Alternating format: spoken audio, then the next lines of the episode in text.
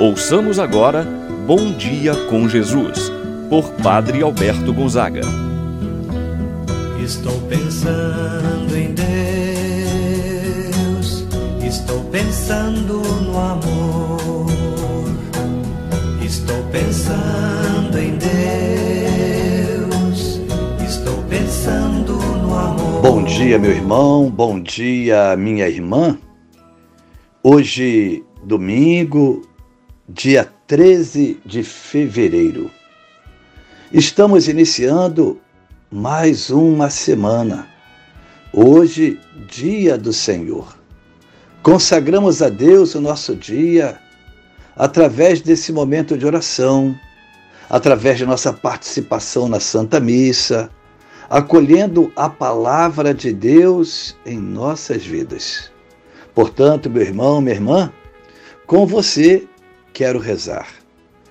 Por você ofereço esta oração.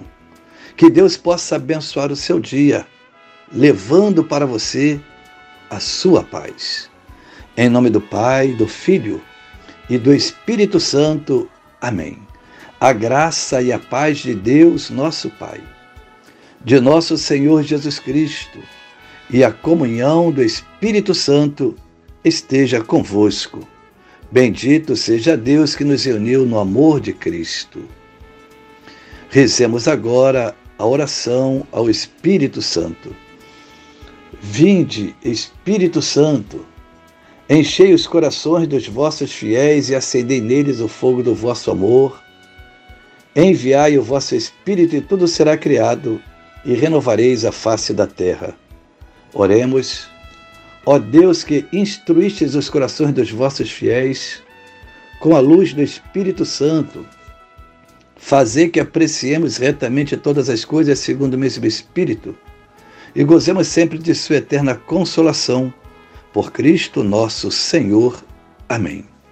Ouçamos agora a palavra do Santo Evangelho. No dia de hoje, o Evangelho de São Lucas, capítulo 6 versículos 17, 20 a 26. Naquele tempo, Jesus desceu da montanha com os discípulos e parou num lugar plano. Ali estavam muitos dos seus discípulos e grande multidão de gente de toda a Judéia e de Jerusalém, do litoral de Tiro e de Sidônia levantando os olhos para os seus discípulos, disse: Bem-aventurados vós, os pobres, porque vosso é o reino de Deus. Bem-aventurados vós que agora tendes fome, porque sereis saciados. Bem-aventurados vós que agora chorais, porque havereis de rir. Bem-aventurados sereis quando os homens vos odiarem, vos expulsarem, vos insultarem e amaldiçoarem o vosso nome, por causa do Filho do Homem. Alegrai-vos nesse dia e exultai, pois será grande a vossa recompensa no céu. Porque era assim que os antepassados deles tratavam os profetas. Mas ai de vós, ricos, porque já tendes vossa consolação. Ai de vós que agora tendes fartura, porque passareis fome. Ai de vós que agora rides, porque tereis luto e lágrimas. Ai de vós quando todos vos elogiam. Era assim que os antepassados deles tratavam os falsos profetas palavra da salvação. Glória a vós, Senhor. Meu irmão e minha irmã, temos diante de nós um dos mais impressionantes sermões de nosso Senhor Jesus Cristo. O relato de hoje é o Evangelho das Bem-aventuranças depois de se encontrar com uma multidão de necessitados. Jesus busca consolá-los.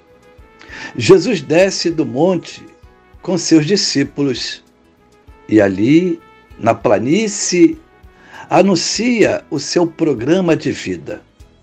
Podemos dizer, o código da consolação a todos aqueles que sofrem, os pobres, os aflitos, os mansos, os que têm fome e sede de justiça. Uma pergunta que deve ficar para nós: quem são os bem-aventurados? Quem são as pessoas felizes? Na nossa lógica do mundo, são as pessoas que estão no poder, que têm fama, que têm dinheiro. Na lógica de Jesus, ao contrário. Jesus não segue os critérios dos homens. Para Jesus, bem-aventurados são os perseguidos, os pobres, os famintos, os que choram. Jesus veio para os pobres, isto é, para aqueles que estão na dura escola do sofrimento e sabem que só podem contar com Deus. Assim, a mensagem de Jesus hoje é dirigida aos discípulos. Estes são e serão bem-aventurados quando forem perseguidos por causa dele. Os discípulos devem ser os anunciadores, devem propagar a misericórdia de Deus.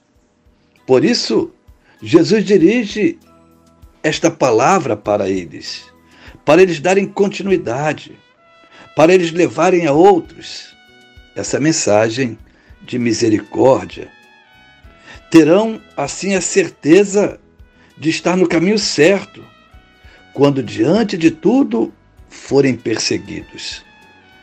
Sob este aspecto, os pobres, os famintos, são aqueles que perderam tudo para serem fiéis a Cristo.